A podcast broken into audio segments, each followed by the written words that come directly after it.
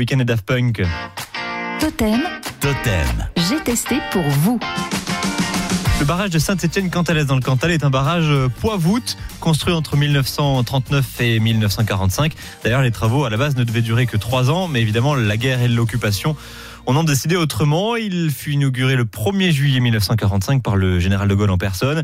Et c'est au cœur de ce barrage que Joël Mège nous emmène aujourd'hui. Le rendez-vous est fixé devant l'office de tourisme de La Roquebrou. Euh, Le chauffeur s'appelle comment? Sébastien, Sébastien. Bonjour Sébastien. enchanté. Allez. Patricia de l'office de tourisme et Emma, chargée de prévention au barrage, nous montrent le chemin.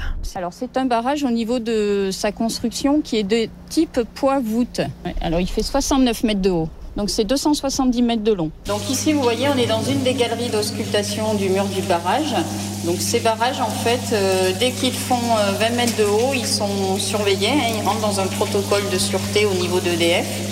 Donc on a des galeries d'auscultation. hein, euh, ici à Saint-Étienne-Cantalès on en a trois.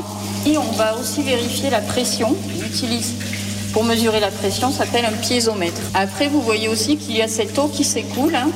On a des points de drainage au niveau du mur du barrage. Donc tout ça, c'est aussi pour libérer de la pression au niveau du mur. Et c'est aussi pour s'assurer que l'eau, elle s'infiltre là où on veut qu'elle passe.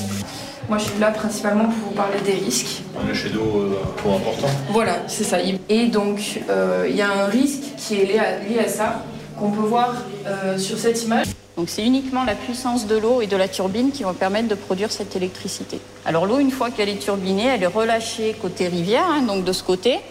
Donc là, au- aujourd'hui, vous voyez qu'on ne turbine pas, donc on ne voit pas l'eau qui, ressort, mais quand on turbine, effectivement, ben là, ça fait un remous euh, d'eau, hein, puisque l'eau, est totalement relâchée dans la rivière. Il n'y a pas de déperdition d'eau. On ne peut pas, chacun tout seul dans son coin, euh, faire ce qu'on veut avec ce qu'on a derrière notre mur.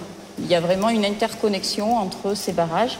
Donc c'est pour ça qu'il faut vraiment avoir une vision globale de la, de la vallée et du bassin de, de rivière. Très intéressant, c'est passionnant. Et pour partager l'expérience, c'est tous les vendredis, réservation obligatoire auprès de l'office de tourisme de la Châtaigneraie cantalienne à La Roquebrou. On parlait du barrage qui est donc accessible au lac de Saint-Étienne-Cantalès, mais attention, les plages de Rénac et d'Espinay sont fermées temporairement pour cause une suspicion de cyanobactéries. La baignade, les loisirs nautiques ainsi que la consommation des poissons pêchés sur euh, le site euh, donc sont momentanément